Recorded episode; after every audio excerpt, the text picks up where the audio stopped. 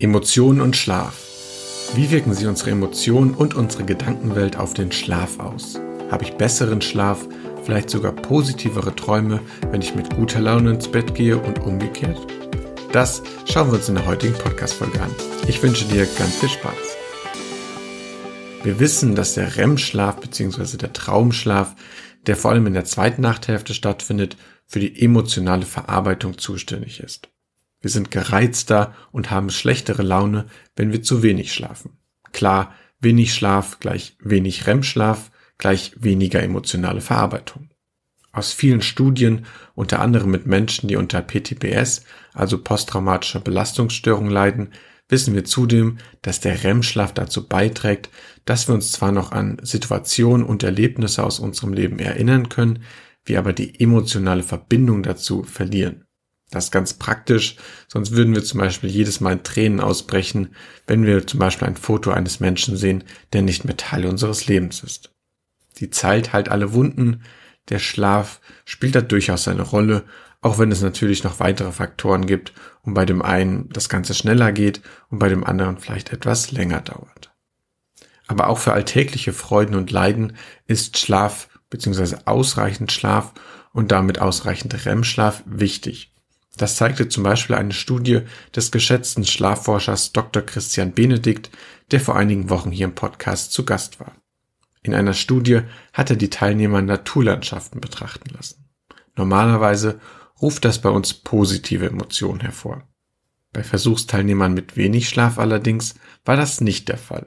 Wenig Schlaf wirkt sich also auf unsere Fähigkeit aus, Emotionen oder Situationen richtig emotional zu deuten. Normalerweise haben eben Naturlandschaften, das lässt sich auch in anderen Studien zeigen, dass gewisse Dinge, die normalerweise positive ähm, Emotionen bei uns hervorrufen, bei wenig Schlaf eben nicht ähm, allzu starke positive Emotionen bei uns hervorrufen. Das hat auch zur Folge, dass es vor allem für Menschen, die in sozialen Berufen tätig sind, extrem wichtig ist, ausreichend zu schlafen und möglichst wenig REM-Schlaf zu kürzen weil eben die emotionale Verarbeitung und das emotionale Deuten oder das Deuten der Emotionen anderer Menschen in sozialen Berufen extrem wichtig ist. Was mit unseren Emotionen nach dem Schlaf passiert, das hätten wir also schon einmal geklärt. Aber was ist mit unseren Emotionen vor dem Schlaf? Haben die auch einen Einfluss auf den Schlaf? Bevor wir uns anschauen, was da die Wissenschaft zusagt, mal wieder eine eigene Erfahrung. In meinen Vorträgen sage ich häufig, dass wir unsere Emotionen auch mit in die Nacht nehmen. Woran zeigt sich das? Nun, wenn ich abends vor dem Zubettgehen an bestimmte Dinge denke oder in der Vergangenheit gedacht habe, habe ich auch sehr häufig davon geträumt. Das kann auch wieder positiv oder negativ sein. Nehmen wir wieder das Beispiel eines Menschen, den wir vermissen oder alternativ sehr gern haben. Muss ja nicht immer nur negative Beispiele bringen.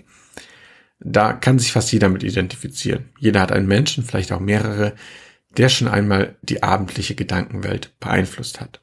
Das ist positiv, wenn ich die Person sehr gerne habe und mich freue, wenn ich sie morgen oder wann auch immer wiedersehe. Das ist allerdings negativ, wenn ich abends an diese Person denke, sie aber nie mehr wiedersehen werde und dann auch noch darüber träume. Wie werde ich dann wohl meinen Schlaf bewerten, wenn ich denn überhaupt in den Schlaf gefunden habe? Gleiches lässt sich auch auf den Beruf übertragen. Positiv, wenn ich einen super Job habe, auf den ich richtig Bock habe, dann geht er mir auch abends vielleicht nicht aus dem Kopf. Aber das ist mir komplett egal. Ich freue mich drauf, morgen früh aufzustehen und das zu tun, was ich liebe. Deswegen bekomme ich wegen beruflicher Gedanken keine Schlafprobleme. Denn die Gedanken sind positiv. Und wenn ich dann auch noch darüber träume, umso besser. Anders sieht das wieder aus, wenn ich einen Job, einen Beruf habe, in dem ich sehr unzufrieden bin. Wenn ich darüber jede Nacht nachdenke oder immer vor dem Schlafengehen, beziehungsweise wenn ich dann im Bett liege, dann verlängert das sehr wahrscheinlich meine Einschlafzeit und ist auch noch negativ, wenn ich darüber träume und ja, den ganze Zeit unglücklich im Beruf bin, aber mich den Tag über nicht damit auseinandersetze, den Zustand zu ändern. Auf das Einschlafen haben unsere Emotionen schon einmal eine große Wirkung. Ich denke, da sind wir uns einig. Denke ich beim Einschlafen an etwas Negatives, ärgere ich mich, komme ich gerade von einem Streit, dann dauert das Einschlafen länger. Auf das Durchschlafen wirken sich meist traumatische Erlebnisse, aber auch negativ Unverarbeitetes ebenfalls aus. Auch Nervosität vor dem nächsten Tag wirkt sich auf das Durchschlafen aus, beziehungsweise kann sich auf das Durchschlafen auswirken. Bin ich aufgeregt und möchte nicht verschlafen, etwa weil ich das Flugzeug in den Urlaub erreichen möchte oder am nächsten Tag steht einfach eine wichtige Prüfung an. Das führt dann bei vielen Menschen dazu, dass sie die Angst zu verschlafen mit ins Bett nehmen und häufiger wach werden. Viele Menschen träumen dann auch wieder über eben diese Ereignisse. So war das bei mir auch häufig der Fall, dass ich von einer Prüfung oder einem Vortrag geträumt habe, den ich ja eigentlich erst am nächsten Tag nach dem Aufwachen hätte halten sollen. Hier nehmen wir also auch wieder unsere Emotionen mit in die Nacht, mit in die Träume. Oder besser gesagt, ich habe das gemacht. Das waren jetzt mehr Beispiele aus meinem eigenen Leben. Was sagt denn die Wissenschaft dazu? Die Wissenschaft hat in Studien zumindest schon einmal einen Zusammenhang zwischen Schlaf und negativen Gedanken feststellen können. Wer wenig schläft, ist anfälliger für negative Gedanken.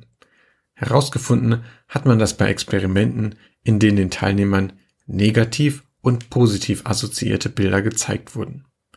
Die Menschen, die weniger geschlafen haben, blieben mit ihren Augen länger bei den negativ behafteten Bildern hängen als die Menschen, die ausreichend geschlafen haben. Darüber hinaus ist auch das Thema Depression und Schlafprobleme immer wieder Thema von Forschungsarbeiten.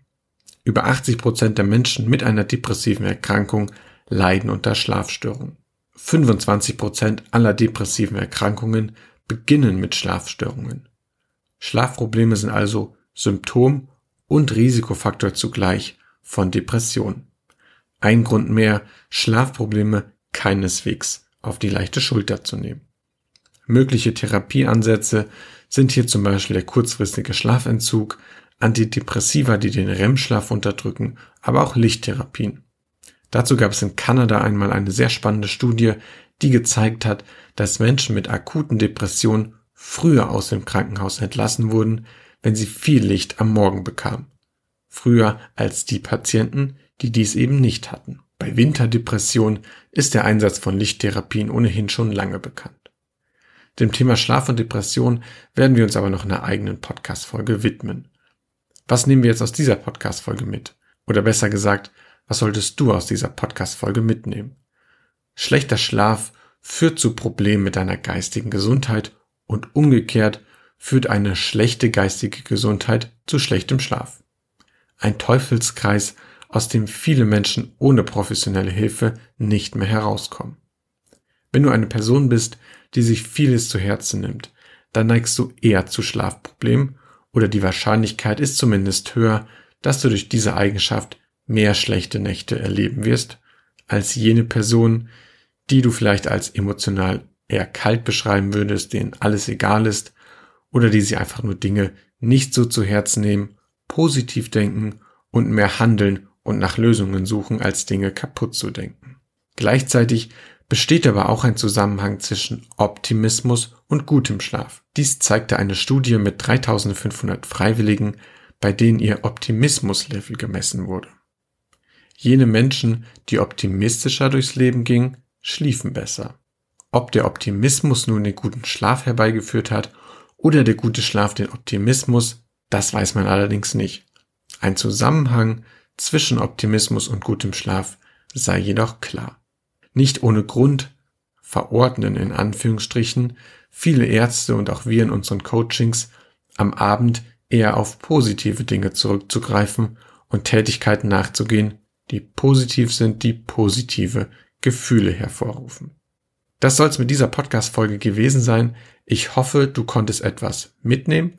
Eigentlich wollte ich noch meinen ganz persönlichen Geheimtipp vorstellen, was ich mache, wenn ich abends an etwas Negatives denke aber jetzt weiß, okay, wenn ich das weiterdenke, dann verlängert sich A, mein Einschlafen, dann schlafe ich schlechter ein und B, träume ich auch noch darüber, das möchte ich aber nicht. Aber den Geheimtipp, den behalte ich erstmal für mich. Den erzähle ich beim nächsten Vortrag. Der müsste Anfang November in Freising bei München sein.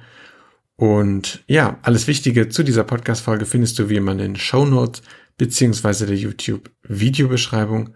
Fragen, Anregungen und Themenvorschläge, Vortragsanfragen, Coachinganfragen, alles dazu bitte per E-Mail an podcast.schlafonaut.de.